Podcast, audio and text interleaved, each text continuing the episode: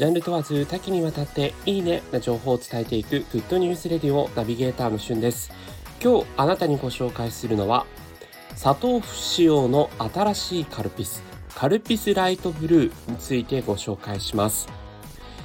カルピスといえば言わずと知れた国民飲料、まあ、私も子供の頃から飲んでおりますけども、まあ、カルピスとかで、カルピスソーダとか、まあ、本当にカルピスのラインナップ年々こう増えているなという印象があるんですが、え最近ですねカル甘軽い甘さですねカル甘というキャッチコピーのもとカルピスライトブルーという新しいカルピスが発売されました。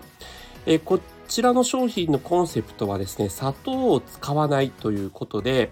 えー、どのこう甘さが引き立っているかというと白ぶどうなんですね。あの白ぶどうがたっぷりと絞られていて果汁20%ぐらい入っているということで、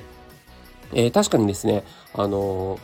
白ぶどう的なこうほのかな甘みがするカルピスでした。で、えー、もう一つレモンもあの果汁が加えられていることで、まあ、すっきりしたテイストというところでですね、まあ、カルピスそもそもまあ本当爽やかなね印象がある飲み物でしたけどもこのライトブルーは、えー、男女問わず大人の人も楽しめるようなカルピスにということで、えー、仕事中や家事の合間の気分転換にぴったりなコンセプトということで作られています。なのであのボトルもですね実際にこうカルピスの白い系に、えー、適したこう水色のですねちょっと爽やかな感じの、えー、ボトルのデザインになっていますので、まあ、全国の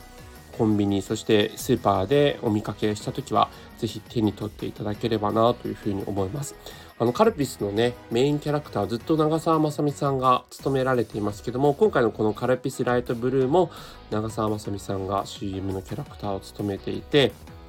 えー、もう長澤さんもね30代後半とかですか？なので、えー、どちらかというとお母さん役とかができるような形になっていますけども、まあ、まさにその長澤まさみさんぐらいの世代の、まあ、私もそうですね30代半ばなんですが、えー、ぐらいの大人でも楽しめるというような味になっていますので、えー、ぜひですね、えー、あのカルピスイコール子供の飲み物ということではなく、カルピスライトブルー見たら、えー、手に取ってみてください。まあ、多分、今後もこれ結構人気シリーズとして他のあのバージョンの味も出るんじゃないかなと思うぐらい、すごく美味しかったヒット商品だなというふうに個人的には思っておりますので、皆さんにご紹介いたしました。今回は砂糖不使用の新しいカルピス、カルピスライトブルーについてご紹介しました。それではまたお会いしましょう。Have a nice day!